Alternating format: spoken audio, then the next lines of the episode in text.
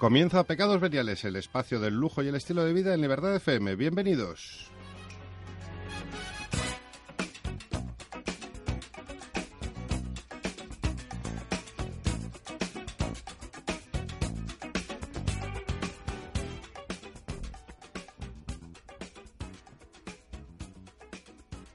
Alfonso Oscámez, muy buenas tardes. Buenas tardes, ¿cómo estás? Muy bien. Un viernes más aquí. Sí, además ya con un viernes que, que, se agradece, porque que llueva un poquito en verano, en este verano tan desagradable y tan después, que estamos teniendo. Después de las semanas de calor se agradece un poquito este es, frescor. Es verdad, es que no, no, no, se puede, no se puede ni dormir uh -huh. en esta ciudad. Qué, qué, qué ah, terrible. Pedro Santos, ¿qué tal? Buenas tardes. Primer viernes veraniego, ¿no? Sí, Sí, bueno, aunque lleva, no llevamos, lo parezca, llevamos, ¿eh? ya aunque casi no lo un, parezca. llevamos casi un mes de verano eh, insoportable, pero bueno. Eh, vamos ya al, al, lío, ¿no? Porque hoy tenemos un programa distinto, porque hoy no nos vamos a hablar ni de, ni de gadgets, ni de relojes, ni, ni de coches, ni de hoteles. Hoy tenemos un invitado y vamos, un a, hablar invitado de él. vamos a hablar de él. Muy importante, muy significativo, eh, un buen amigo, también un pecador, un, un amigo de pecados veniales que es José Miguel Rodríguez Sieiro. Nunca me habían presentado como un pecador. Un pecador, ¿Qué un tal? pecador. Aquí somos todos pecadores. ¿Qué tal? Muy bien, muy bien. Pecar Bueno, siempre es divertido, ¿no? yo creo que sí. No, algunas veces, otras no. Aquí, Bueno. tiene, aquí tiene un pase. Aquí tiene Aquí un pase. tiene un pase. Sí, Pero sí, sí, además, sí, sí, sí. los pecados que traemos aquí son pecados que merecen la pena y Bien. que alegran la vida. Son de disfrute. Bien. Claro, claro. De claro, uso claro y disfrute. De uso y disfrute. Claro. Claro que sí. Bueno, pues ¿qué bien. podemos decir de, de José, mi gran amigo, conocido por todos, experto en comunicación, relaciones públicas, la actualidad social y el protocolo, colaborador de múltiples medios de comunicación y publicaciones, ha recibido premios como el micrófono de oro, la antena de oro por sus trabajos en radio y además ha publicado dos libros, uno cuestión de estilo y otro cuestión de ricos. Así que bienvenido Josemi, un placer tenerte aquí. Yo encantado de estar aquí con vosotros. Oye, Josemi, Compartiendo micrófono. Josemi, este es un programa, mm, lo, lo decimos siempre, sobre todo enfocado al lujo. ¿Para ti qué es el lujo? El lujo. Es difícil, ¿eh? Yo me voy más que por el lujo, por la calidad de vida. Correcto. Porque hay, hay una parte del lujo que puede ser ordinaria. Yo siempre, siempre recuerdo mm, eh, Rumanía. Cómo vivía Ceausescu. Se decía que rodeado de lujo, era mentira. Pero cómo vivían los que mataron a Ceausescu, que eran sus colaboradores más inmediatos, pues con un lujo insultante, un lujo de mal gusto, un poco entre Oriente y Occidente, todo lo peor de Oriente y todo lo peor de Occidente. Y no dejaba de ser lujoso eso, Abunda ese lujo hortera.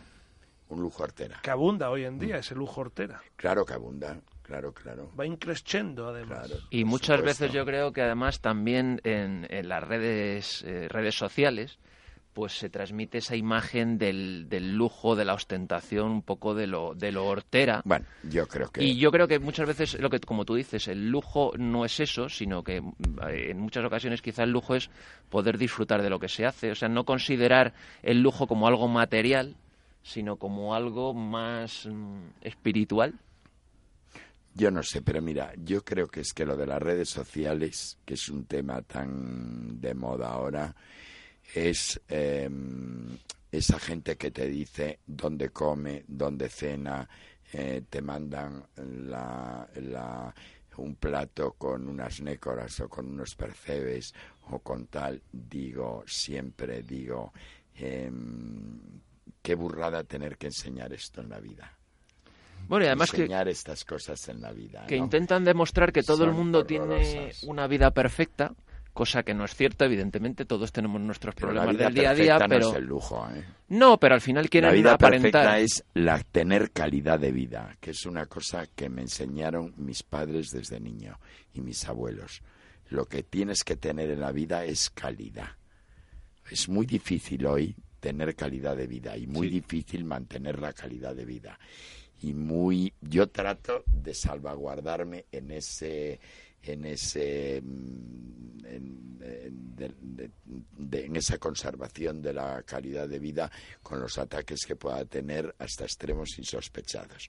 Lo que ocurre es que yo trato de conservar mi calidad de vida, que posiblemente es la mía que posiblemente moleste a alguien, que posiblemente, mm, pero es la mía. Oye, y, y antes mm, Alfonso en la presentación hablaba de tu larga carrera en los medios de comunicación. ¿Cuándo, cómo, dónde empieza esta es relación? Eso fue muy sencillo. Yo no pensaba dedicarme a esto absolutamente para nada. Yo hice Derecho en la Universidad Complutense, pensé hacer diplomático. Mi padre un día me dijo, ¿tú crees que vas hacer unas oposiciones? ¿Tú quieres hacer unas oposiciones? Mi padre no entraba mucho a preguntarnos absolutamente nada porque mi padre era un señor muy mayor, eh, se llevaban 20 años mis padres y no era una persona que, mm, que estuviera muy al tanto de lo que hacíamos o de lo que estudiábamos o lo que no estudiábamos. Siempre me, me, me, me, hacía gracia cuando decían, cuando ve a mi padre la papeleta, la papeleta que te daban en la universidad. Y digo, pues, mi padre no tiene ni idea de la papeleta de la universidad. Es que nunca le enseñé a mi padre una papeleta en la universidad, ni nada de todas estas cosas. Entonces, bueno, pues eh, yo tuve una historia, una historia con, eh, de un negocio en el que con un amigo mío francés en el cual el negocio salió redondo, un tema relacionado con petróleo, un tema que te pasa una vez en la vida y no creo que te pase muchas veces más porque ni mi amigo tenía una una, una mm, eh, empresa que se dedicara a eso, ni nada de nada de nada. Éramos simplemente, yo tenía unos conocimientos, él tenía unos conocimientos, eran unos amigos, eh, yo tenía unos amigos del Colegio de Inglaterra, él tenía unos amigos, eh, eh, yo tenía un amigo este, griego, él tenía unos amigos en- en un país del este y se solucionó ese tema y se hizo. Ya cuando yo me entrevisté con una señora, con una señora, con un señor que se hacía pasar por mí, comprendí, esto es un peligro, esto es un peligro, la, la marquesa española, eh, mujer del dueño de un banco, estaba ante mí y yo eh, estaba diciendo, qué horror, yo conozco al hijo de esta señora, conozco, no al hijo, al hijastro de esta señora, conozco a su mujer y a sus hermanas y yo me estoy entrevistando en el Hotel Ritz de París con un señor que dice llamarse como yo y que se hace pasar por mí. Esto es peligrosísimo. Entonces dije, se acabó aquí la historia. Esto es como cuando dices, eh, has ganado en la ruleta, en la ruleta No arriesguemos una más. lo mejor es llevarte el dinero y no volver a poner más porque entonces lo vas a perder todo. Y ahí terminó el tema y entonces yo dije, oye, yo tengo mi vida asegurada para una serie de años importantes. Yo voy a disfrutarlo por aquello, por aquello de que dices, de que dices, oye, mm, eh, voy a disfrutar lo que me queda. ¿Entiendes? Entonces te parece todavía mucho más de lo que puede ser, etcétera, etcétera. Y entonces, bueno, pues luego yo hice una, una, hacía, te- tenía una amiga mía, cuya amiga mía eh, estaba en Marbella con eh, otra amiga suya. Eh, esa amiga suya era nieta, era hija, perdón, de Elizabeth Coty, la presidenta de los de los laboratorios Coty o de la, de la casa de cosmética americana. Entonces ella hacía una revista que se llamaba Marbella Times. Entonces me dijo, ¿por qué no cuentas tu vida en Madrid? Yo no sabía. Me puse a escribir mi vida en Madrid todas las semanas en inglés en una revista que se llama Marbella Times, que era un, en, en realidad una revista que pagaba eh, el real estate de Marbella. Entonces, bueno, pues todas las firmas de, de, de tal en el boom, en el boom que había en aquel momento en Marbella, pues eh, yo hice aquello, pagaban fenomenal, me parecía un chollo estupendo aquello, y ahí se desata todo, ahí se desata que yo eh, eh, me llama otra amiga mía y me dice, oye Josemi, acabo de estar en Suiza, en, eh, en, Villa Favorita, que eh, una, una serie de casas nobiliarias españolas hemos llevado una, una eh, exposición sobre cuadros de Velázquez y de Goya. Entonces, y mi madre ha llevado el suyo y yo he ido. Cuando estaba, luego fuimos a Mónaco y cuando estábamos en Mónaco cenando con un médico, ese médico dijo, ¿ustedes conocen a este señor que escribe esto en esta revista? Y entonces ella dijo, sí lo conozco, que vamos, es que puedo dar el nombre, era la duquesa de Medina Río Seco, hija de la duquesa de Osuna.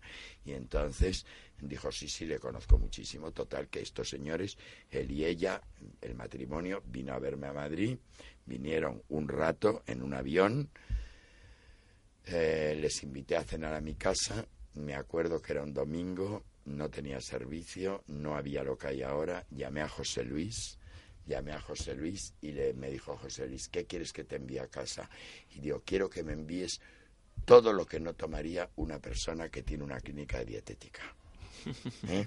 Entonces me mandó tortilla, mm, em, em, este, morcilla. Todas las cosas buenas. Chorizo, todas esas cosas buenas españolas. a pecar, pecar. El matrimonio se puso mm, las botas y entonces me encargaron una fiesta de presentación de su clínica en Madrid, Biotonus Clinique Bonport de Montreuil. Y entonces yo en aquel momento digo, bueno, yo hago esto, ¿con quién lo hago? ¿Cómo lo hago? Llamé a Jean-Louis Mathieu, que es una persona que era una persona de mi máxima confianza y que es el que ha organizado las mejores cosas en Madrid con el mejor, con el mejor, la mejor gente.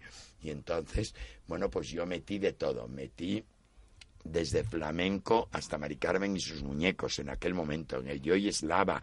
Hice, bueno, monté una noche absolutamente espectacular. Entonces eso lo reflejaron todas las revistas de, del, de aquel momento, ¿no? Y entonces yo luego, pues con esas revistas, eh, fui a Suiza y le enseñé todo lo que había salido. El señor ya me dijo, Tú no, usted no se mueve de aquí porque yo quiero que usted trabaje para mí. Le dije, no, pero yo trabajo para usted, pero yo no trabajo aquí porque esto es imposible, etcétera, etcétera y demás. Entonces ya, bueno, pues para haceros corta la historia, yo me convertí en socio de este señor. Señor que luego se ha muerto y muy joven a causa de un, de un accidente de helicóptero después de haberse quedado por un accidente en, en, en, en el Cairo le facilité la adopción de un niño en Colombia a través de del presidente Barco, de la mujer del presidente Barco, que mm, eran amigos míos. Y mm, bueno, pues ahí está ese niño que se llama Arnaud Josemi. Josemi es por Josemi, claro. el cual no me entiendo muy bien con él, no me entiendo muy bien con el colombiano. Pero bueno, el niño es eh, porque soy administrador de su de su fortuna junto con banco, junto con juez, etcétera, no estoy yo solo ahí. Y entonces, este, bueno, pues eh, empecé a trabajar con él, estuve muchos años en Suiza, muchos años en Suiza, fui ciudadano, fui, tuve residencia monegasca, tuve residencia fuera de España, porque estaba fuera de España, claro. Luego ya, pues un día, volviendo de Jerez de la Frontera, no, previamente a eso me llama un señor de la radio al que no tenía el gusto de conocer, el cual me llama y me dice, mm, llama al Gran Hotel de la Toja, em, eh, siempre mm, asocio la Toja cuando hablo contigo a tu padre, porque tus padres estaban en aquella época, iban a la Toja, al Gran Hotel a veranear. Por eso, por eso siempre que te veo me acuerdo de tu padre allí en el bar inglés. Bueno, entonces, este, bueno, y a tu madre que la quiero mucho, por supuesto. Y entonces, de repente me encuentro con que este señor me llama y me dice, soy el líder de la tarde en Antena 3 de radio.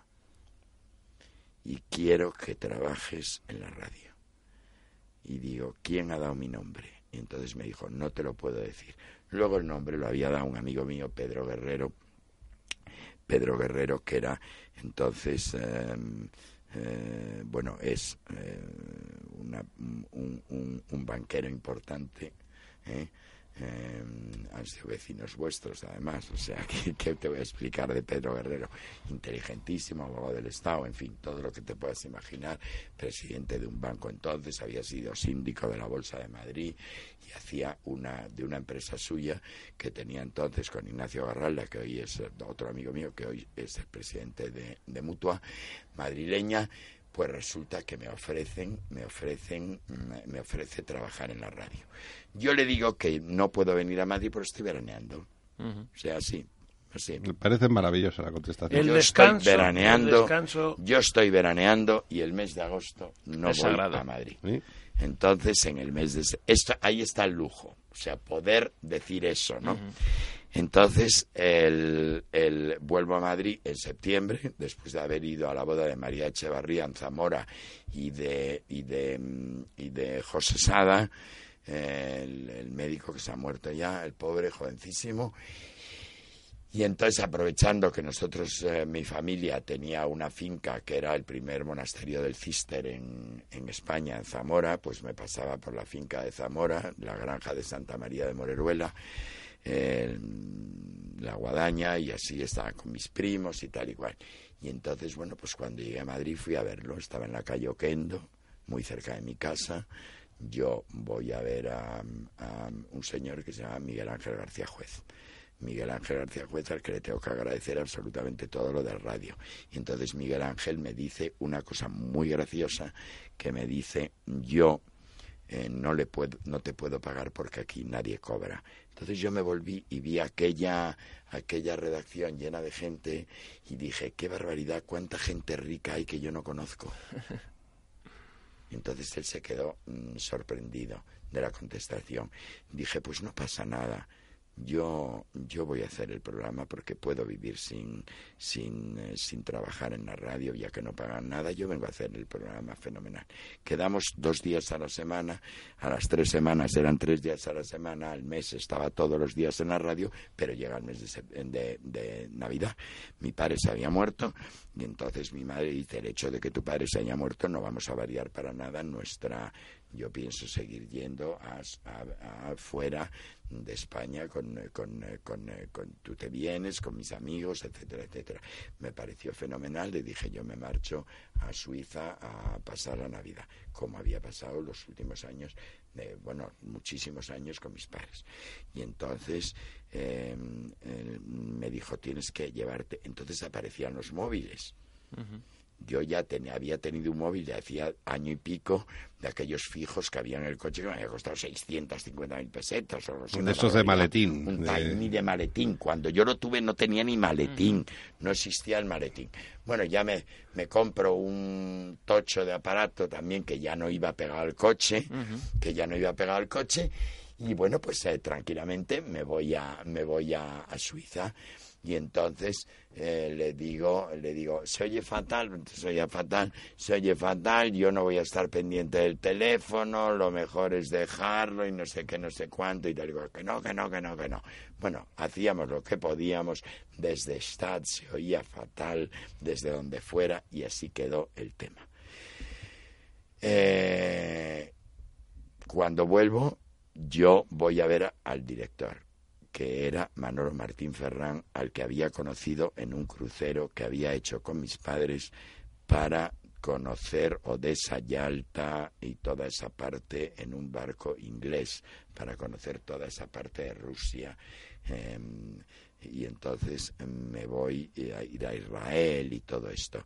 Y me voy en un me, me meto en un barco como un mes prácticamente con Manolo Martín Ferrán sus hijos y Rosalía su mujer.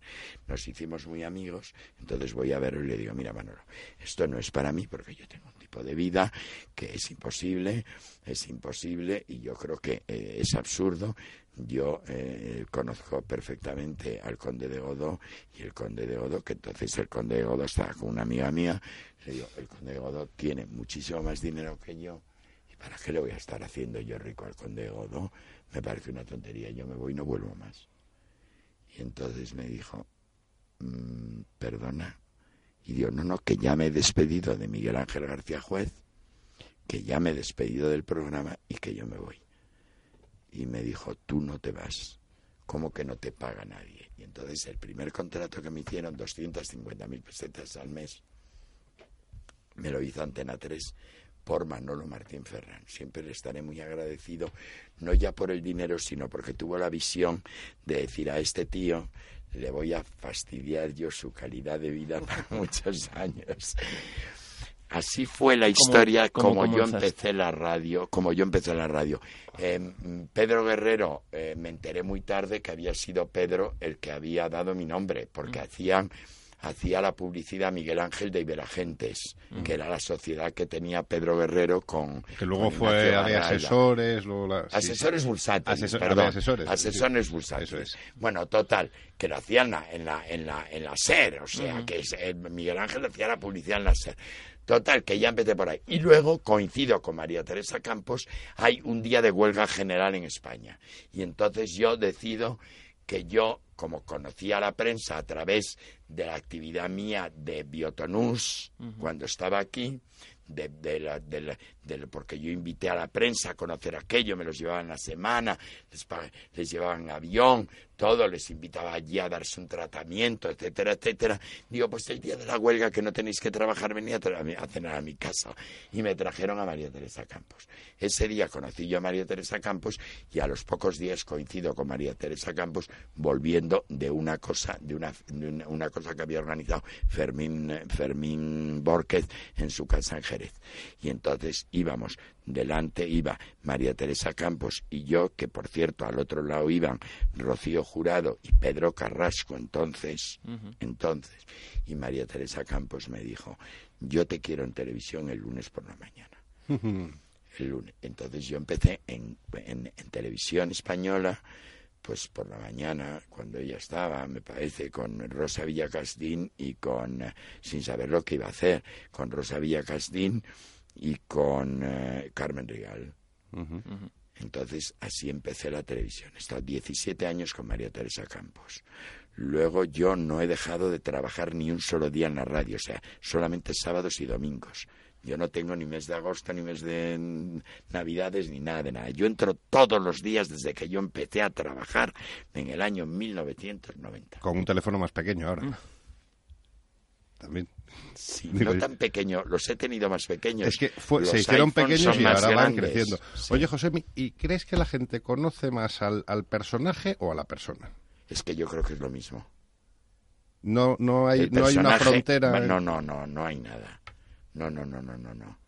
No, no, no. Eres no, tan no, no. vehemente siempre, igual, tanto en tu parte más privada. ¿No te lo ha dicho tu cuñada? No. Pues te lo debía decir o tu hermano. Me conocen bastante bien. Ya, ya, ya, en bueno, ese pero- sentido, Scanet, por favor, o sea, saben perfectamente que si yo tengo que atacar una cosa, la ataco. Si no la tengo que defender, la defiendo. Porque ¿sabes lo que pasa? Cuando eres bajo y bizco un poco, como no te pongas en este plan, te comen. Sí que es verdad. Oye, y mucha gente, y mucha gente se, se, se, se- se enfadará a veces Claro. cuando, cuando Claro, criticas, aunque sea, Este tío que hace aquí o que he dicho. pero que no sé aunque qué. sea por su bien. Pero yo no sé si... por- A mí es que no me preocupa eso.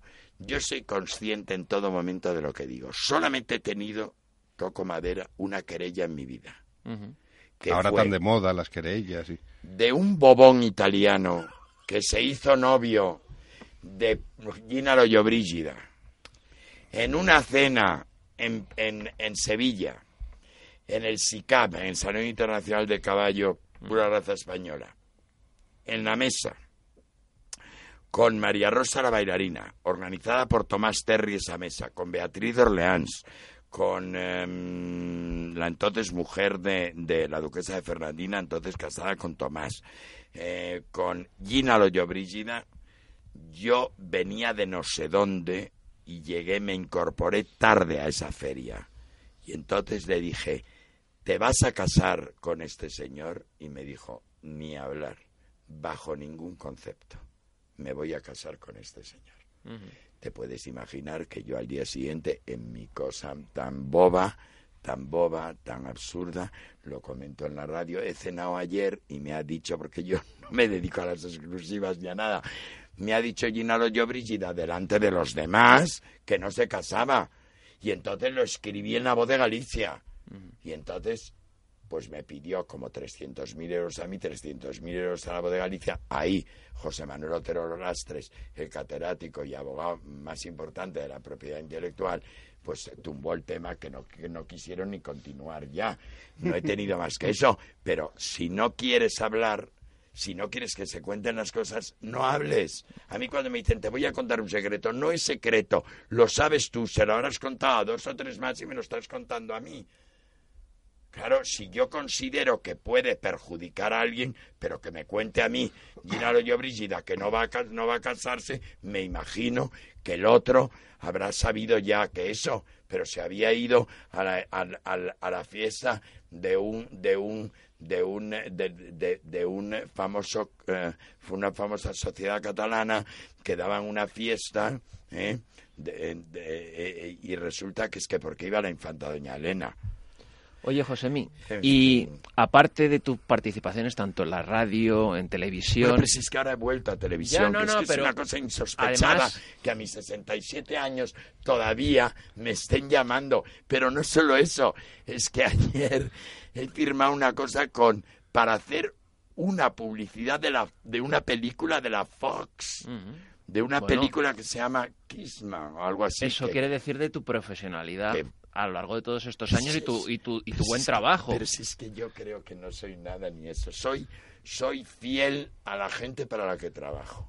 Ahora mismo me viene una cosa. Y a los amigos. claro, a mis amigos. Tengo una cosa que ahora le he llamado ahora a, los de Mandarina. Los de Mandarina me han ofrecido entrar en ese programa de Danny Flo o sea, el gordo y el guapo, como me decía el otro día una señora, y entonces, pues se han inventado una cosa que es eh, consultorio para millennials. Los mm. millennials son los niños que han nacido, que yo no lo sabía, entre 1985 y 1995. ya, ya no estamos nosotros en esto. Del 95, nosotros somos millennials. Figúrate, figúrate yo.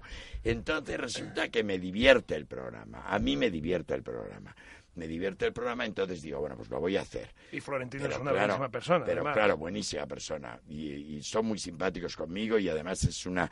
Y sobre todo, no me llamó él para nada, ¿eh? No, no, no, no, no. A mí me llamó Pedro Revaldería, que es con el que había trabajado yo con Cristina Las Viñes en, en Antena 3, en, en, en el programa de Antena 3 por la tarde. Y entonces me dice me dicen ayer el día 8 yo quedamos en que yo los martes vendría a Madrid y me, volvería a Palma o a Galicia. Y entonces le estoy diciendo y dice hay un problema para el día 8 el día 8 el 9 el 10 tenemos que grabar el del día 15 y entonces digo yo no puedo. Yo no puedo porque tengo una gente que me llega el día 10 y yo no puedo estar allí, como comprenderáis, mm, que llegue la gente y que yo no esté. Bueno, pues al final he llamado ahora y he dicho, mira, vamos a ver, buscarme un billete para el día 8, a las ocho y media de la tarde, que yo llegue para cenar, aunque llegue después de lo que llegan mis invitados, aunque llegue después, lo comprenderán y lo entenderán. Pero, pero porque me remuerde la conciencia el decir, me han ofrecido un trabajo y ahora voy a decir que no, por un capricho, es que eso no lo hace nadie, porque dice, si no lo necesito, pues claro que no lo necesito, puedo pasar perfectamente sin ir al programa. Bueno, pero es así. Y has participado, eso lo que decíamos, en radio, en televisión, pero has escrito también libros y hay uno que se llama Cuestión de Estilo también. Sí, ¿Crees que el estilo lo estamos perdiendo? ¿Crees que se lleva a ser un hortera? No, es ¿Cómo, que ¿cómo ves a la juventud? Yo creo que se, se, se, se mm, es una pena que se haya suprimido lo de la urbanidad. Yo es que estoy interno. Totalmente de acuerdo, totalmente de acuerdo. siete años en un colegio donde a la hora de comer sacaban a leer a los diferentes alumnos internos y teníamos que leer un libro que se llamaba Cortesía, es muy cursi el nombre, Cortesía Juvenil, que había escrito un señor que se llamaba eh, Emilio Alonso Burgos. Entonces yo yo, que era salía muchísimo a leerlo, decía Cortesía Juvenil por Emilio Alonso Burgos. Este señor Emilio Alonso Burgos, al que no he conocido nunca, ni sé ni de dónde era, ni de nada, de nada, y que he querido recuperar ese libro y no ha habido manera, pues quieras que no, educaba a una serie de gente, pues que mm, era en Galicia. Había mucha gente, hijos de migrantes ricos, que tenían a sus hijos estudiando en España, que no habían vivido en su casa con una educación mm, precisamente mm, cuidada, digamos, o un refinamiento que no existía. Entonces, eh, todo eso, quieras que no, eh, ayudó mucho a que la gente supiera coger un cuchillo y un tenedor. Pero a mí lo que me alucina... Yo acabo de encontrar el libro y, debe ser debe ser este, justo. Emilio Alonso Burgos, pues, cortesía juvenil, pues efectivamente. pues claro, claro, si te lo estoy diciendo. entonces, pues yo, yo trataré de buscarlo. Bueno, y entonces, este, em, yo creo que falta eso. Y luego los padres que no tienen tiempo de educar a los hijos y ya no hay aquel servicio de antes que, también enseñaba de alguna manera, ¿no? Y no hay, pues y el eso. espíritu también, de uno mismo. Y luego ya ahora ya es todo, todo muy relajado, todo muy, oye, no, sé qué, qué, tontería, que no sé qué, que no sé cuánto. Pues claro, te cuentan eso, ¿no? Ayer le decía yo a Flo, me dice Flo, anteayer, me dice Flo, bueno, el martes, me dice Flo, yo es que me pongo una camiseta y me salen los pelos del sobaco y digo, no sigas, ¿para qué te la pones? Y dice, para cenar con mi familia. Me lo quedé mirando y le contesté en pantalla, pero tú qué clase de familia tienes. Oye, ¿y con, con, con, qué libro te lo pasaste mejor? ¿Con cuestión de ricos o cuestión de? Yo me acuerdo... Vamos a ver, yo he escrito los dos libros y no tengo tiempo de escribir el tercero, que lo voy a escribir. Te lo iba a preguntar si va a haber tercero. Por encima de todo, porque se lo he prometido, se lo he prometido. El otro día me encontré con, con, eh, con, eh, con, con es un autor muy difícil porque yo tardo, yo tardo, yo tengo una vida muy complicada y no me puedo retirar a escribir un libro, pero, pero soy voluntarioso en eso. Me iba incluso a la editorial, a la esfera de los libros, a escribir allí. ¿Ya lo tienes para empezado? obligarme. me acuerdo, además, de, cuando salió Cuestión de Estilo, era vecino yo de, nuestro común amigo Rafa Martínez Simancas. Que... Rafa me hizo, Rafa me hizo, eh, yo le estoy muy agradecido a Rafa, se lo decía el otro día a su hermano. Rafa era una persona con un talento realmente descomunal. Y Rafa lo que hizo fue un, eh, un, un, eh, un compact que acompañaba al libro que acompañaba el libro, que era una entrevista que me hizo él, que tiene toda la gracia mm, por parte de, de Rafa, no por la mía, pero que fue un libro que yo disfruté mucho, sobre todo que yo, yo además de escribir el libro, hago espectáculo con el libro. O sea, yo contrato a Ramiro Jofre, le digo a Ramiro Jofre, vamos a ver, estoy haciendo una, este libro, me tienes que hacer una puesta en escena absolutamente espectacular, que las, las personas que lo vayan a presentar se sientan importantísimos, se sientan todo, a mí ya me da igual, pero todo eso muy bien, que todo el mundo esté cuidado, que todo el mundo tal. Yo os digo que, por ejemplo, en el de cuestión de ricos, terminaba cayendo del cielo de Pachá, copia de los billetes de 500 euros de la portada. que inundaban todo el Teatro Pachá. O sea, la gente estaba alucinada. Entonces, todo eso al final te gastas los beneficios del libro. Es que a mí no me importa. O sea, no me importa porque voy a ver esos, esa gente que presenta el libro, que ahora ya casi ni se presenta, ese, ese, ese centro de flores repugnante que ponen, que la mayoría de las veces es de tela y no está ni lavado, el mantel verde ese que lo han usado pero no lo han lavado en su vida ni lo han planchado, que lo estiran así un poco, y todo eso es tan cutre, tan cutre, tan cutre, que me parece horrible. Y luego yo busqué pues hombre, busqué pues eso, a una serie de gente que me divirtiera, ¿eh? que me divirtiera para presentar el libro. Siempre he buscado gente, el primero que me divirtiera y que fueran tal. El segundo que me divirtiera más porque ahí casi todos eran, o todos eran íntimos amigos míos, íntimos amigos míos, pobre Joaquín Calvo Sotelo, que me lo hizo encantado y me lo, y me lo pidió además, y que siempre lo tendré en mi memoria, Joaquín Calvo Sotelo, Miguel Arias Cañete, con, que ha sido uno, un amigo extraordinario y que con el que hice la carrera de Derecho y que sigo teniendo una relación enorme.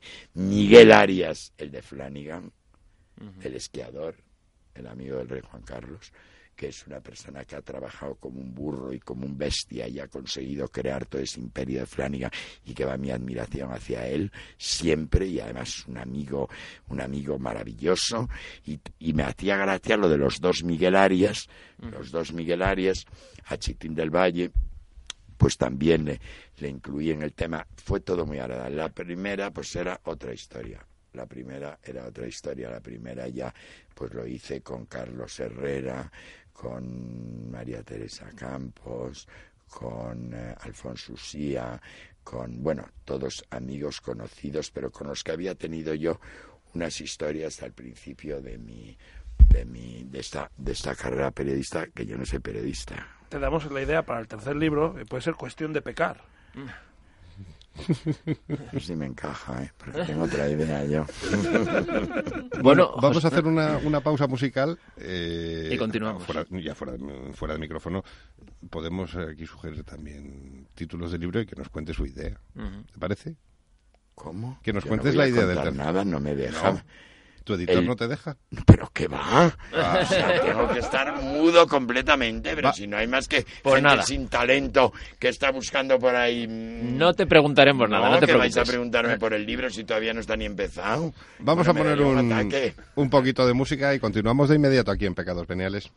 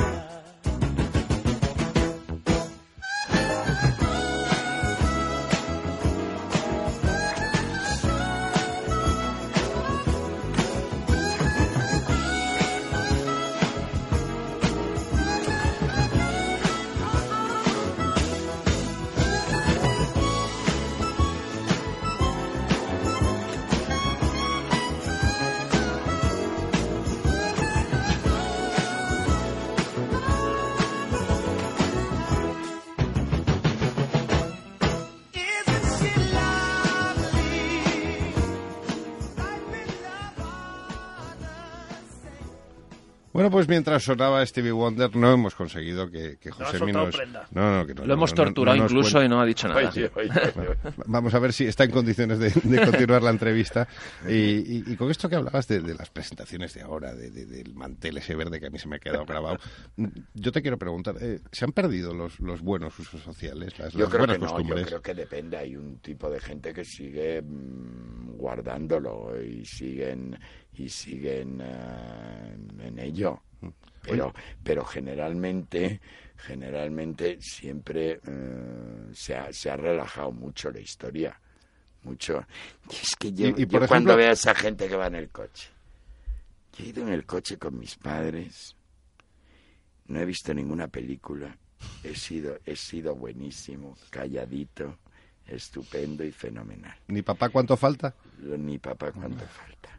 Y ahora van en el coche, la película, comida, esos coches llenos de papeles, de, de, de que yo digo, si tienen así el coche, ¿cómo tendrán la casa? O sea, si los niños pasan dos horas en el coche o tres, ¿cómo será una casa donde los niños están las 24 horas? ¿Y por qué? Pues eso es una cuestión de educación, todo en la vida.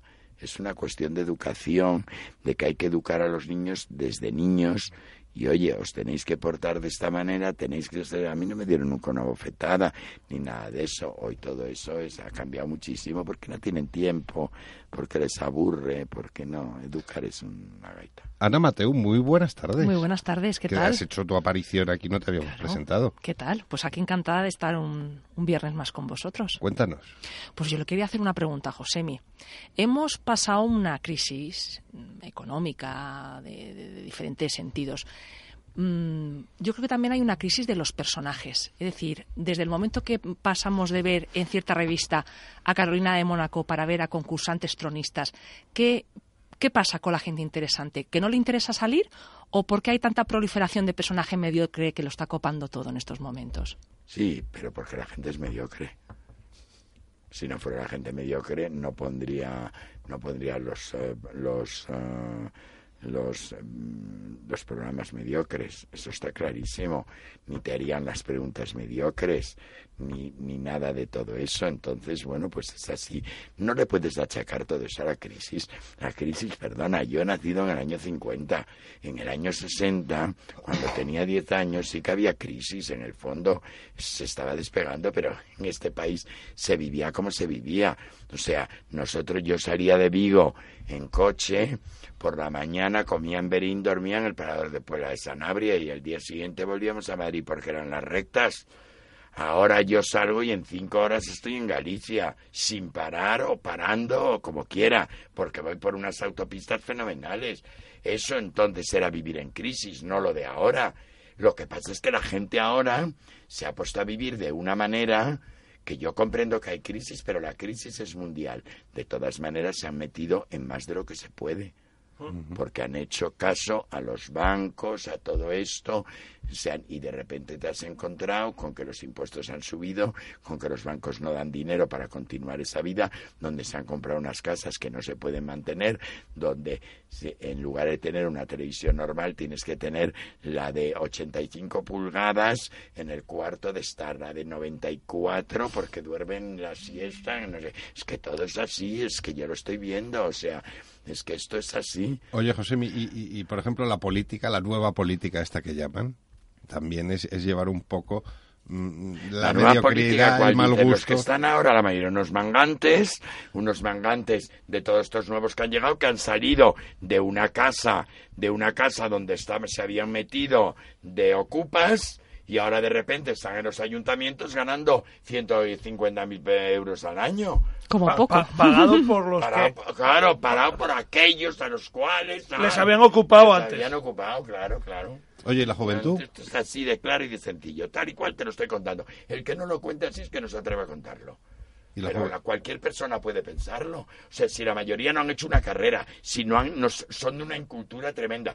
Bueno, yo he visto una cosa en televisión anteayer que me he quedado ayer que me quedé alucinado. Un momento, porque luego lo apagué porque dije esto no se puede tolerar. Nadie sabía la capital de no sé dónde. Nadie sabía que la marsellesa era la marsellesa, era el, el himno de, de, de, de Francia.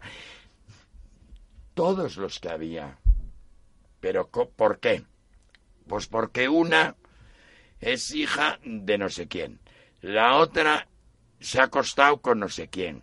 La otra tiene un novio no sé cuánto. El novio porque es hijo de una famosa. La famosa... Es que es una, Pero, Josemi, yo creo que es- Una gente de verdad que los Pero ¿cómo hemos llegado a eso? Pues ha llegado... Pues, ¿Y por qué la gente interesante no está o no Es lo que tú dices, al porque final- no quieres estar, porque no quieres Obviamente, estar. porque para estar con esta gente, no desde luego, estar porque claro. no vaya a ser que porque estés ahí te van a perseguir ya de por vida y eres un clasista o un no sé qué y un no sé cuánto. Claro que sí. El otro día yo cuando dejé pasar a una señora en el, en el ascensor, me miró y me dijo machista de mierda. Y le dije, un momento, la parte así, le dije, entonces voy a pasar yo primero. Claro, ya, un momento ya tienes que dar. Y entonces ya empezó con lo de la educación. Porque tú te has dado cuenta que toda la gente que es maleducada siempre habla de su educación. Pero ¿dónde te han educado a ti? Pero ¿Dónde te han educado a ti, so desgraciado? Que no tienes nada. Es que la ignorancia es ¿Qué muy has atrevida. hecho por la vida? ¿Qué has hecho por la sociedad? Nada.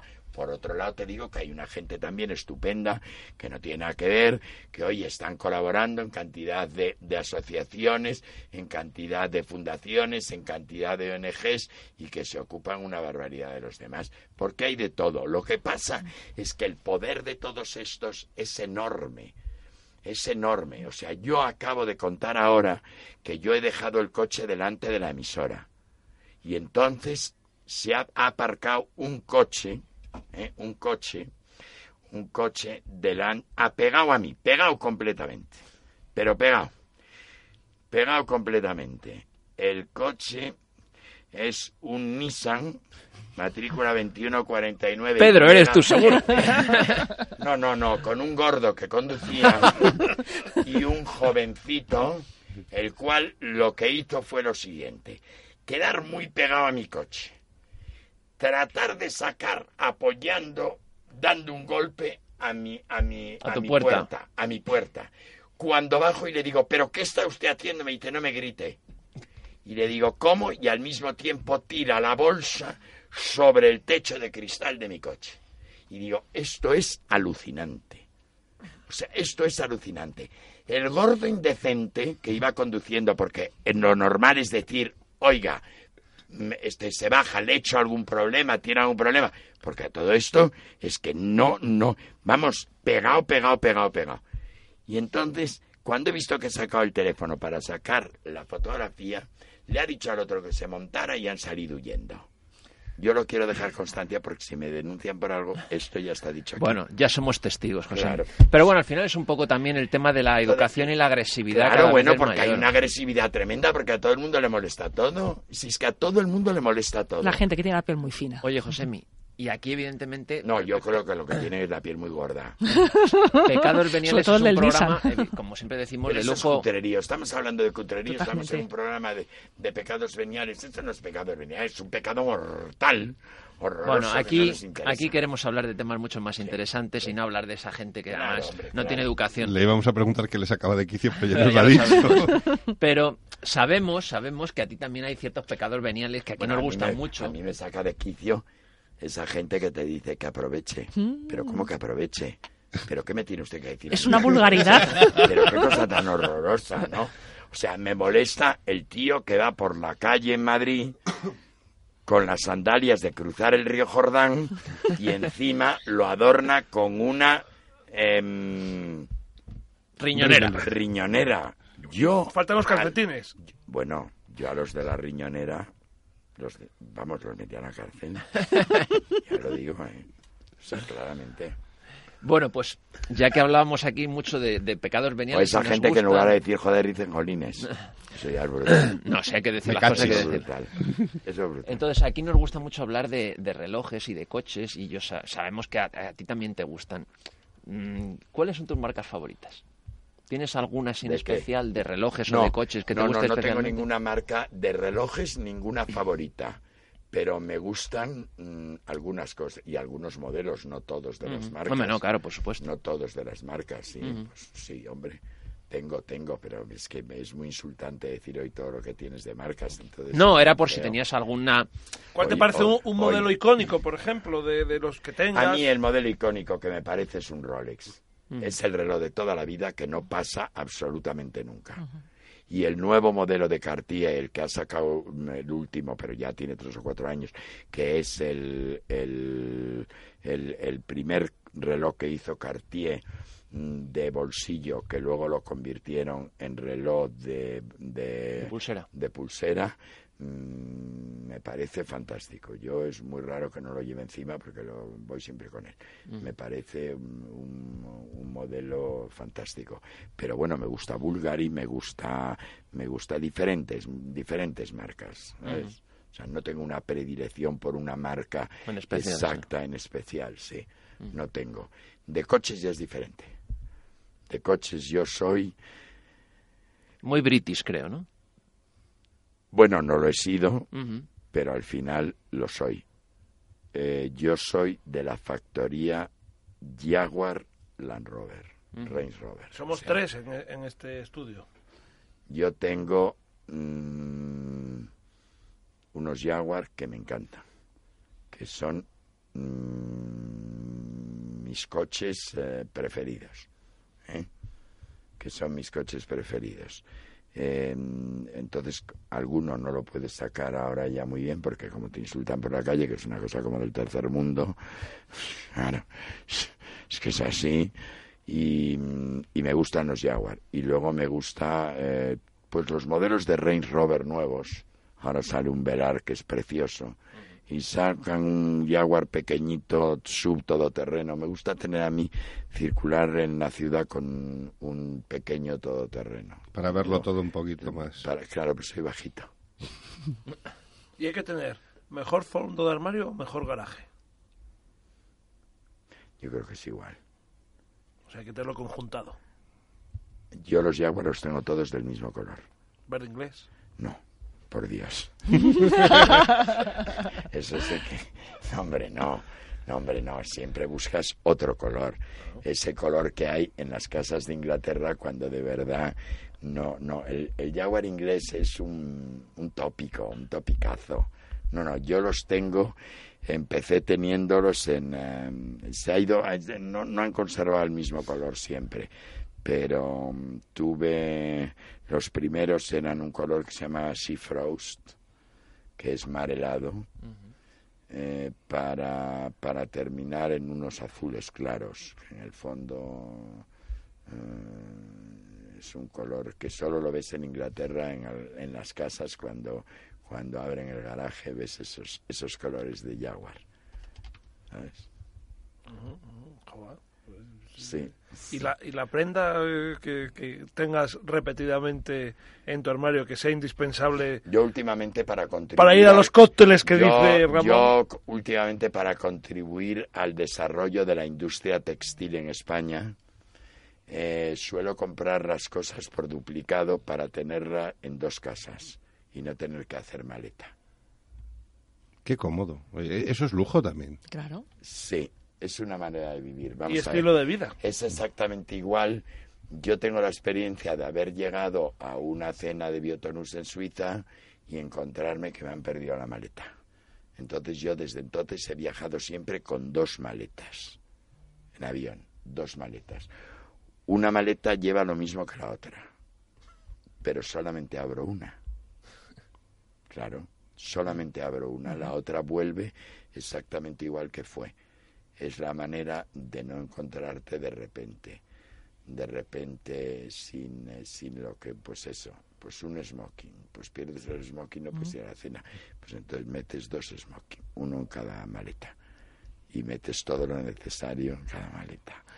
Pero esas son mis manías y mis cosas que son especiales y comprendo que la gente no piensa en eso. Oye, Josemi, y cuéntanos si se puede contar, evidentemente. ¿Cuál ha sido algún evento así que hayas estado en el que te lo hayas pasado especialmente bien o te haya parecido diferente al resto? En los de su li- sus libros, ya lo Yo me dicho. lo Ya, paso, bueno, no, no. Pero no te eso lo ya nos ha contado, bien, digo. hombre, ahí no te lo pasas bien, no, hombre, se lo pasan bien los demás, que es una manera de que tú te lo pasas bien porque los demás se divierten y han visto un espectáculo, no un rollo de un señor que le suelta una historia y que encima luego tienen que comprar un libro. ¿Sabes lo que te digo? O sea, que por lo menos tú tienes que dar algo, no esos que van y no te dan. Va- Vas a una presentación de un libro para qué? Es que no les dan ni agua ahora. Es que ni agua dan. O sea, no, hombre, no puede ser tan miserable en la vida. No, no, la gente hay que tratarla bien. No, yo donde me encuentre con amigos me lo paso fenomenal. Pero, Alfonso, dices tú lo de, lo de evento. Eh, Ya, yo la La siempre digo, palabra evento no me gusta. event- Ya, es, es que, es la bueno, moda ahora de, llamar Claro, evento al cóctel de toda No, la vida. No quería O- decir solo cóctel, quería decir un- una cosa más amplia Es que, que pudiera incluir evento, más... evento es una es una palabra eh, pues es como ahora lo de la ciudadanía. Un cajón o- desastre donde se o mete como todo ya. dicen ahora todas estas cosas, ¿no? A los niños llamarles críos. Bueno, a mí me parece una cosa encontré tremendo eso. Criaturas, Criaturas, sí, sí, sí. criaturas, bueno, es una cosa. Criatura sale por el aire el tipo. Oye, ¿y te crees el concepto este de lujo accesible? Que está ahora en boca de tantas ¿Eso marcas. es? ¿Comprar a plazos? O Pregunto, pregunto. No, porque quizá yo, muchas ejemplo, veces- Vamos a ver, yo por ejemplo, claro, es que yo por ejemplo sé que hay una serie de marcas de lujo que tú tienen ahora su sus tiendas en grandes almacenes, donde esos grandes almacenes permiten a la gente pagar a plazos. No, yo creo que es más. ¿Será eso el lujo No, un poco más eh, eh, ¿Qué esas. es el lujo accesible? Bueno, pues esas marcas que intentan aparentar más de lo que realmente son. A mí no me parece mal eso. A mí me parece que, por ejemplo, Amancio Ortega ha hecho maravillosamente bien con eh, Zara porque ha contribuido a que la gente vaya mejor vestida a muy bajo precio y donde puedes combinar una cosa de Zara con una cosa de una marca determinada X que te cuesta mucho más caro. Con lo cual entiendo perfectamente eso. Entiendo perfectamente que la que no se puede comprar una chaqueta de Chanel se la compre en Zara, aunque bueno, pues tenga sus diferencias. Pero la ilusión, la ilusión para mucha gente eh, es importante. O sea, a mí no, eso no me parece mal. No me parece mal que tú vayas a Zara Home y compres una cubertería dorada, porque si tú no puedes tener una cubertería de vermeil, la cubertería dorada queda fenomenal. Que compres una cristalería. Si tú no puedes tener una cristalería de Bacarrá, compras una en Zara, vas a quedar de maravilla, incluso más novedoso, incluso la vas a poder cambiar e incluso mm, va a quedar más graciosa. O sea que yo todo eso entiendo perfectamente que, que, que se haga y que funcione. ¿eh? Oye, y Galicia, aparte de tu tierra, cuéntanos, ¿qué, qué es para ti Yo me considero un poco la mitad gallego y la mitad castellano, porque la familia de mi madre era toda de Valladolid, con lo cual, o de mm, con lo cual de la provincia de Valladolid, con lo cual y de Valladolid, Valladolid, con lo cual, pues yo he vivido mucho con la familia de mi madre. Entonces la familia de mi madre no era nada gallega, no eran nada gallegos, nada, nada, nada, nada, nada. O sea, la pasta de almendra llegaba en tren para tomarla el día de Nochebuena, porque eso en Galicia ni se conocía. O sea, te quiero decir que no era, no era un modo de vivir con eso. Eh, yo tengo una casa, tengo una casa en Galicia, eh, llevo muchísimos invitados, creo que es una parte preciosa de España que bueno pues que ahora está luchando contra el, el tiempo porque ahora se ha convertido en un sitio con un calor y con una temperatura espectacular y, y bueno pues eh, y que está lleno de sitios preciosos y de que les falta la gracia de una mesa en un restaurante. O sea, esa cosa a la que estamos acostumbrados en otros muchos sitios de Que lo- España, está- como está un cambiando. mantel de cuadros blanco y rojo y una vela no molesta a nadie y no cuesta dinero. En Galicia todo eso todavía tienen que entrar por ahí. Está- están cambiando, están está cambiando. pero tú sabes perfectamente que el servicio en Galicia no es el servicio en otros sitios. No, es que con esa materia prima, si ya No, todo no, fuera, no, sería perfecto. No, no, bueno, bien, pues que tiene que serlo. Claro. Pero tú no puedes ser eh, que sigamos todavía, porque claro, cocina el padre, la madre, la cuñada, la prima, una que ha pasado por allí que ha echado una mano, que no son profesionales de nada, que te, te, te- te atienden de una manera sin organización de comedor, sin nada de todo eso. Y eso a mí me parece un error por parte de... Pero claro, ya sabes aquello de... No digas que todo está muy bien porque luego vienen aquí y nos llenas tú de gente. Que es alucinante ese tema, claro. José, mi- Yo me quedo que digo, pero, pero por favor, ¿pero José, ¿esto qué es? Tienes que desviarte un poco al este, al este, cuando subes para Galicia y vas a Asturias y entonces tienes todo eso de lo que te Pero falta. Asturias, a mí me encanta Asturias, pero tiene una boina. Ay, tiene una boina puesta. O sea, ahora mismo me acabo de encontrar con una amiga mía y me ha dicho, no sabes cuándo salido a las diez y media, nos vamos a una boda a Gijón. Y ella es de origen asturiano. Y te me han dicho que vaya como en diciembre. Es que eso estamos en verano, ¿comprendes? Estamos en verano. Yo, cuando salgo de Madrid en verano, quiero buen tiempo, quiero calor, ya demasiado calor pasa aquí, pero yo quiero ir a Palma y que en Palma me haga un calor estupendo, con un mar maravilloso y con todo eso.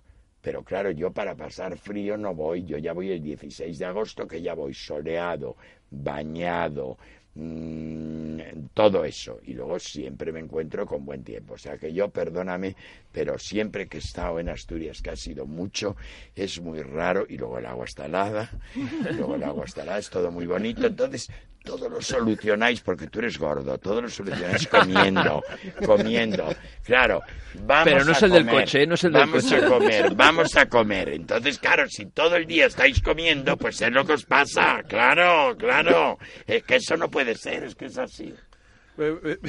Ah, ya te he descontrolado, claro. Pero ves como yo no se me puede hablar mucho porque luego me suelto y largo lo que no debo. Bueno, te lo permito. Pero eh, tienes que asumirlo, tienes que asumirlo porque eres muy joven. Pero como sigas engordando de esa manera, el cuello se te hace corto, infarto de miocardio, al otro barrio te vas. Y te acordarás en el otro barrio. Me lo dijo José mi aquel día en Libertad FM. Josemi, es que estamos en la operación Bikini 2018. Eso es una gilipollez. aparte de una Estamos cursilería. preparándonos, estamos aparte de una. Cursilería. Que yo le quería Tú preguntar. ya, nada que tú estás ya- delgado. ya que va, ya que va Ya, a, ya. a Mallorca, pues me- yo le quiero preguntar cómo hay que ir a la playa y si navegas, cómo hay que ir a un barco cuando te invitan o si es Yo no voy a la playa.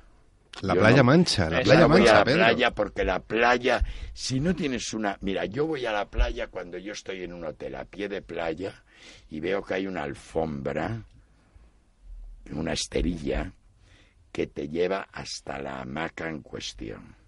Eso lo puedo Es soportar. que eso, eso de poner la toalla en la Pero arena... yo, no, hombre, no, bueno, eso ya, eso se acabó, eso yo no, no, eso yo no lo he hecho nunca. No, no, no, sabes no, que no. en Atocha no había playa. ¿eh?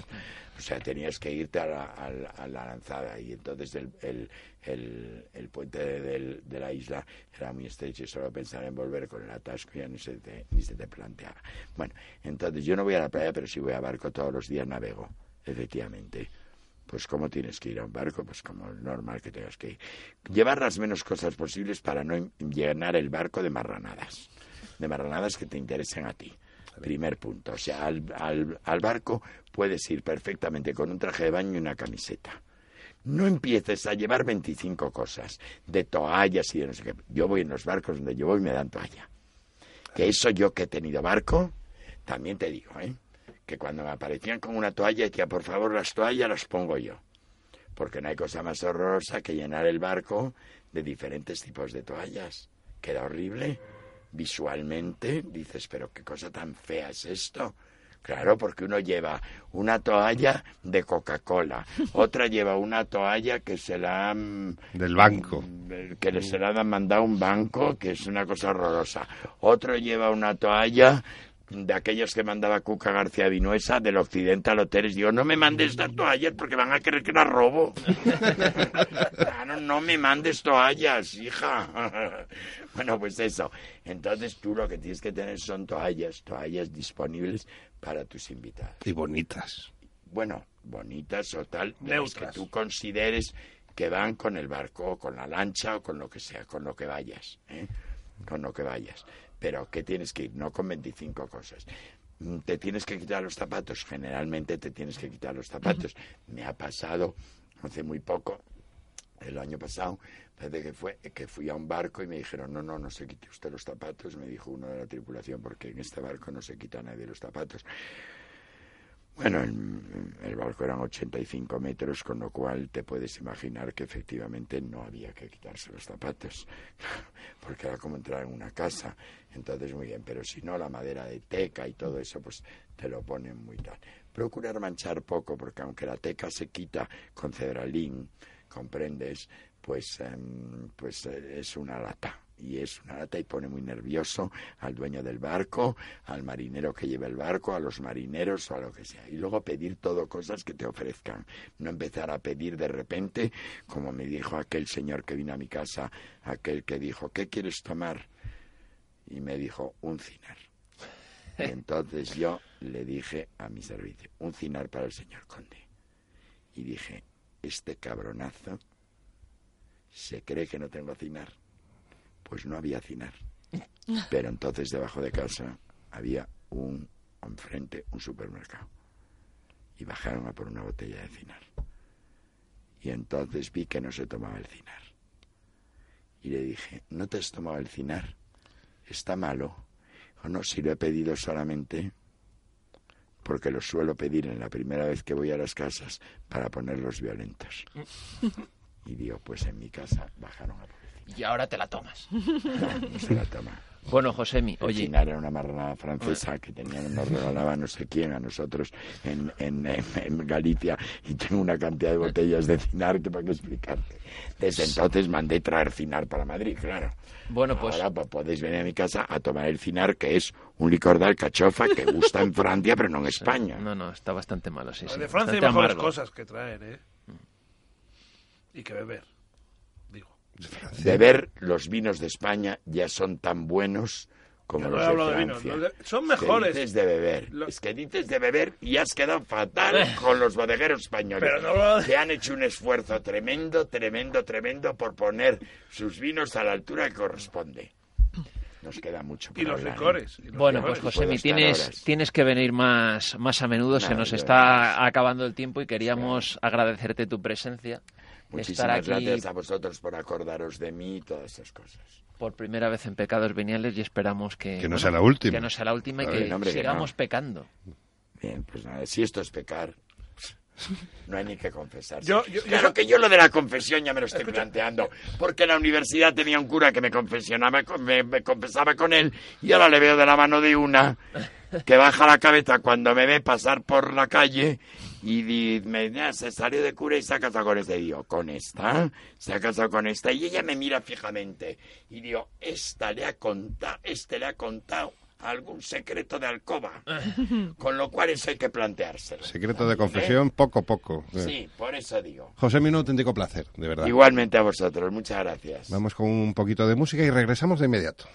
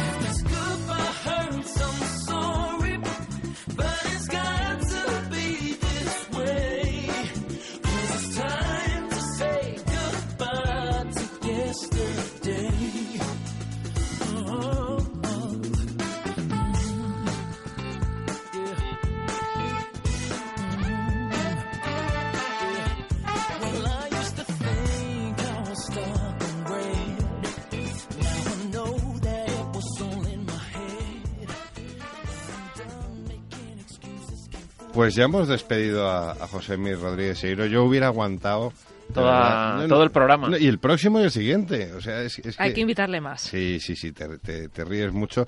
Mm, Pedro, no te haya molestado. No, no, si me lo has llamado tú 20 veces más. o Pero, no, a ver, ¿qué, qué es, qué es la, la realidad? Igual que a Alfonso le llamamos delgado, eh, y tú y yo, aparte de ser anchos de huesos, eh, que, que también... Que lo somos, que lo somos, que lo somos. Todo esto que hay aquí es... Las latas de Coca-Cola, ¿te acuerdas de las latas de Coca-Cola el, esas? el abdominal único. Sí, sí, sí. Pecados Veniales, lo que hay dentro. eh, Mucho dinero. Exactamente lo que, y lo que Hombre, cuesta, y lo que cuesta claro. mantenerlo. Claro, claro.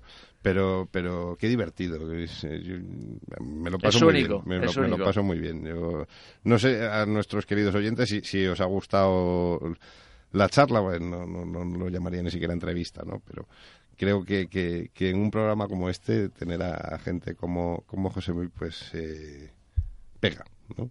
Sí, sí, totalmente, totalmente. Bueno, cuéntame, ¿qué, más? Bueno, pues os traigo un coche muy especial, de una marca también muy, muy british.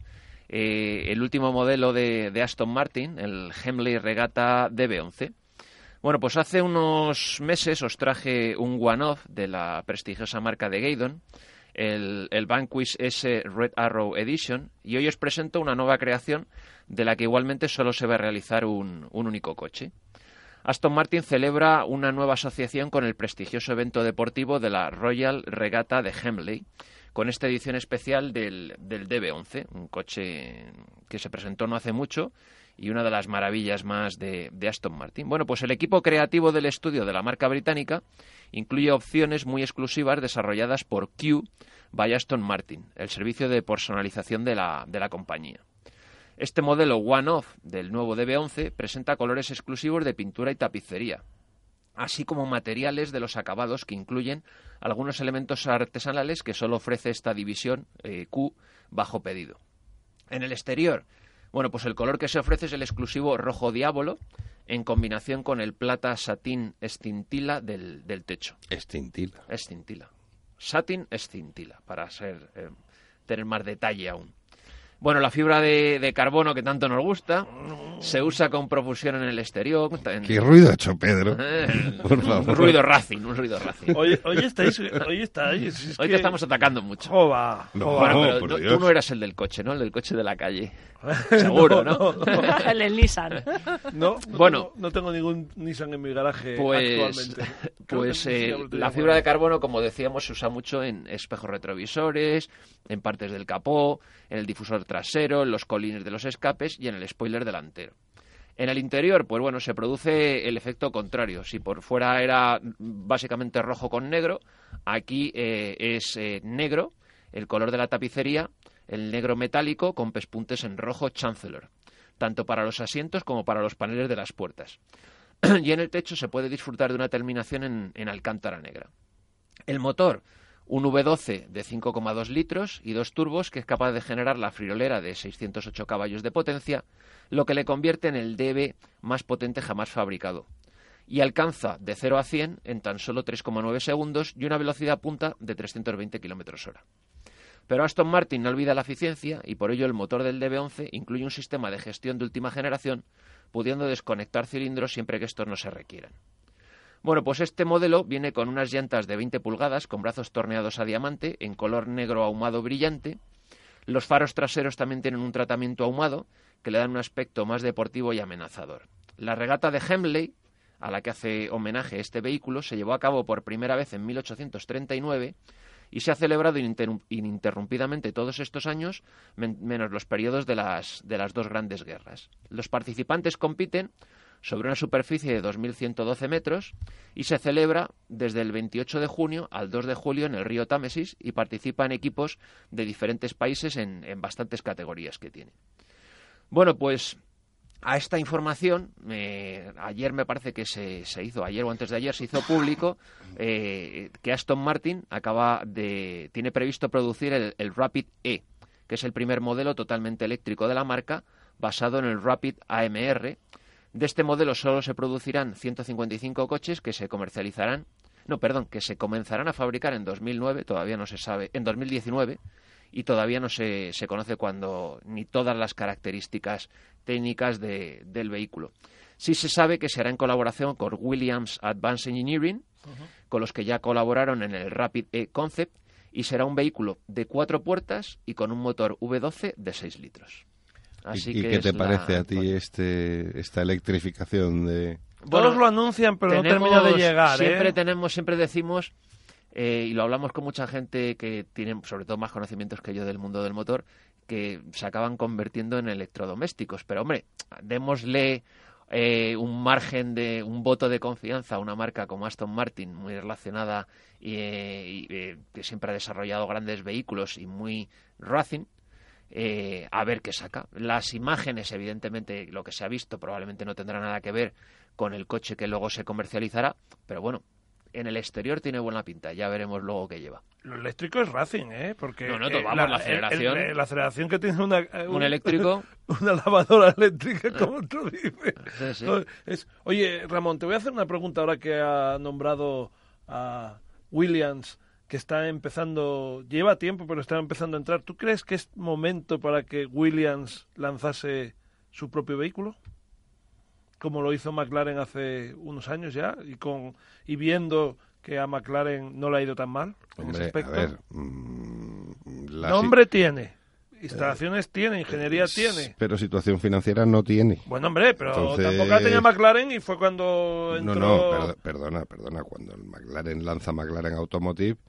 Es- porque había es- entrado, otra cosa, porque había otra cosa. entrado dinero fresco, digamos. Yo no lo veo, sinceramente no lo veo. O sea, Williams, a, a mí me parece un, un auténtico milagro que cada año sigan en, en la parrilla y con motores además Mercedes o, o Renault, como han tenido también, eh, con pilotos. Bueno, ahora el Lance Stroll, aunque hizo podio en Bakú, pero ha despertado, sabe? ha ¿Quién despertado dudas, ¿no? Bueno, hay cosas peores porque hay, que- hay escuderías... Bueno, que están todavía más en, eh, en la cuerda floja. Sí, sí, sí, sí. Y, Williams tendría que estar siempre, siempre. ¿Y ¿No, puede, ¿No crees que, por ejemplo, ahora que empieza a llegar el dinero de asiático, que se dice que puede haber dentro de poco un equipo de Fórmula 1 basado en Inglaterra, pero de capital asiático, en concreto chino, que, por ejemplo, Williams diese acceso al dinero asiático para crecer y poder hacer el proyecto? Me daría pena. Me daría pena porque Williams es- al final es el último gran garajista que queda. Frank Williams. Bueno, ahora Frank está enfermo, lo, lo lleva su hija Claire, pero es el último, yo creo, eh, eh, eh, junto con, con Ferrari, porque McLaren se ha convertido en otra cosa, pero es, es lo último que nos tiene atados un poquito al, al glorioso pasado de, de la Fórmula 1, esa especialidad que nos hizo aficionarnos. Pero esto es harina de, de otro costal, hombre. Esto da para otro programa. Vamos con un poquito de música y enseguida viene Ana Mateo a contarnos un destino de ensueño de esos que, que siempre nos cuenta cada, cada semana.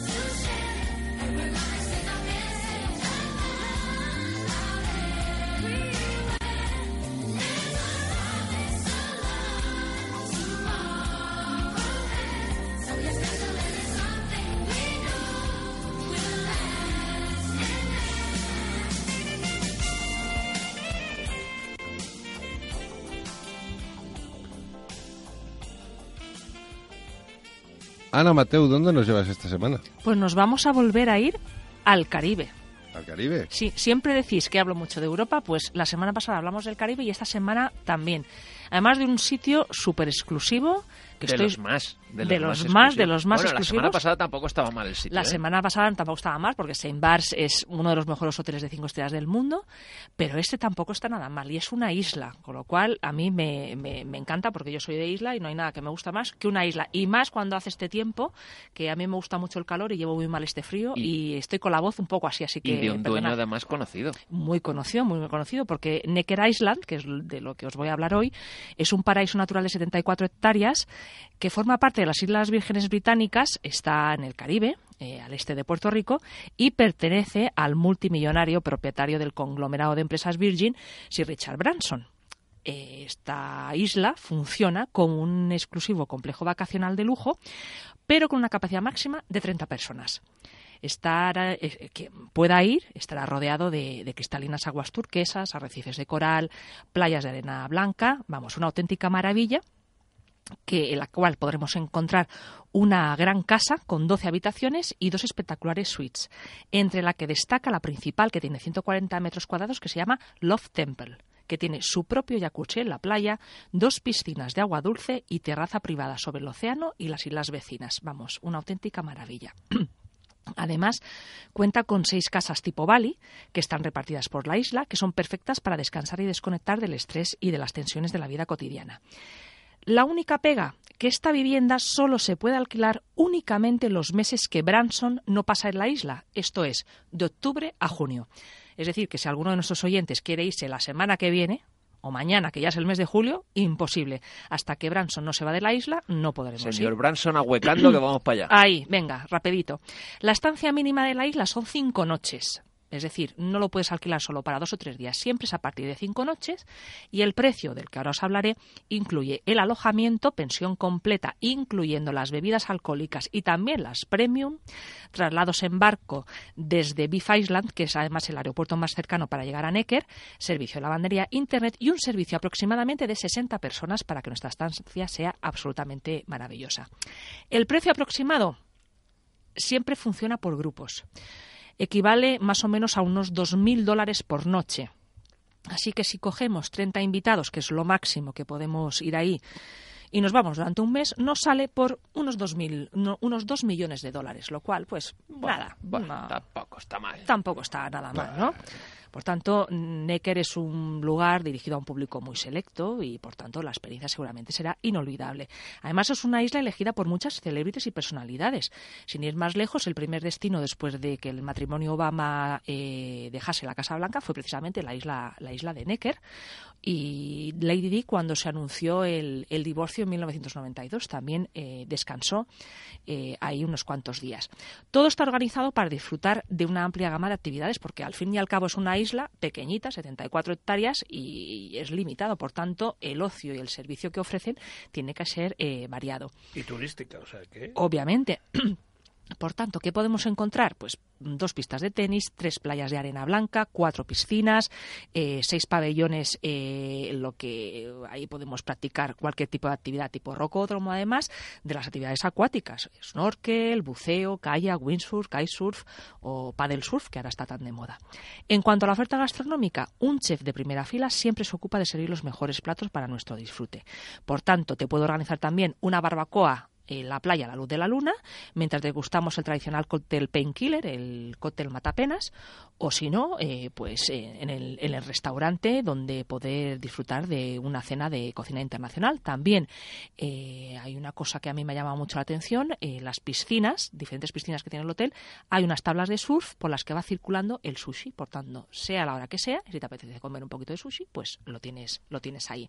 Una de las cosas que más llama la atención es que como Branson es un gran amante la naturaleza, ha dotado a la isla de sistemas de energía solar y eólica y todo es muy respetuoso con el medio ambiente. Además, tiene una riqueza de fauna y flora bastante, bastante peculiar, porque la ha dotado de animales de, exóticos en peligro de extinción, como los flamencos rosas, tortugas gigantes de patas rojas o los lémures. Por tanto, eh, si estamos ahí tranquilamente en la playa, pues a lo mejor nos aparece un lémur por ahí danzando, eh, que existe esa posibilidad. Otra posibilidad que tenemos, aparte de descubrir la isla, pues también mmm, dos temas relacionados con la náutica que seguramente a nuestro siguiente le va a encantar. Primero, a bordo del Neckerbel, un catamarán de 32 metros de eslora con capacidad para 8 o 12 personas y 7 miembros de tripulación que puede reservarse en exclusiva para dar una vuelta en la isla o visitar las islas más cercanas. Desde aquí recomendamos visitar la isla de Anegada, que está a unos 19 kilómetros de Necker, donde se encuentra el tercer arrecife de coral más grande del mundo. Además, tiene 27 kilómetros de playa y dicen que es uno de los lugares más bellos y mejor conservados del planeta. También, otra experiencia de lujo, subir a bordo del Necker Nymph, que es un submarino de última generación con el que es posible explorar el fondo marino hasta 40 metros de profundidad y así disfrutar de los arrecifes de coral de la Además, zona. el NIMF es un modelo de submarino que lo han desarrollado única y exclusivamente para la isla de Richard Branson. Ahí está, ahí está. Para llegar a Necker, ¿cómo hacemos? Pues como os comentaba anteriormente, el aeropuerto cercano internacional eh, de la isla es Tortola Beach y desde ahí se, eh, hay que coger un barco para llegar a Necker, que se tarda aproximadamente 30 minutos. Y si no, directamente desde, desde Puerto Rico. Y ya sabéis, si queréis ir, grupos de 30 personas, 2 millones de euros y siempre de octubre a junio cuando el señor Bueno, Branson claro, no esté en su aquí te casa. iba a preguntar que cuándo era el mejor momento para ir, pero aquí no se puede decidir. Aquí no Cuando el podemos, señor no podemos mí lo que me decidir. pasa es que 30 personas. Bueno, como mínimo, pero si quieres ir... qué horror. Oye, Bueno. tenemos solo aquí estamos cuatro, tenemos que buscar solo 26, Sí. que yo creo que vamos a encontrar rápidamente. Sí, sí, sí. Pero sí, es sí. que se te cuela algún pesado seguro.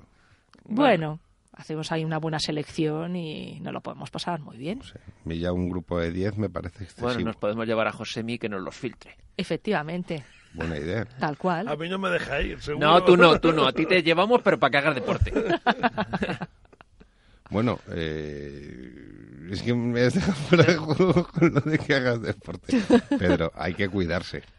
Que ya, no, no, te lo ha dicho José. Tenemos que una como, edad no, ya. como no te cuides, infarto de miocardio para el otro barrio. Pobre. O sea, es que no, no puede ser. Me queréis matar. No, no, no te queremos matar, queremos que nos dure muchos años. Ay, cómo os quiero. Pedro Santos, un placer como siempre. No me preguntes. Bueno, es que este año, este, hoy tenemos poco tiempo. Es que ya, ya, ya, ya tenemos que terminar. Tenemos que ir terminando, sí, señor. Eh, sí, señor. Alfonso Escámez, mm, como siempre, también un derrame de satisfacción que dice nuestro Igualmente, Carlos Enrique de Salamanca. que paséis todos muy buen fin de semana y que nuestros oyentes lo disfruten. Ya, además, un fin de semana parece más fresquito. Ah, Ojalá. Ana Mateu, muchísimas gracias también. Muchísimas gracias a vosotros, muy buenas noches. Y quien nos habló, Ramón Biosca. Hasta la semana que viene, como decimos aquí siempre. ¡Sed malos! Adiós.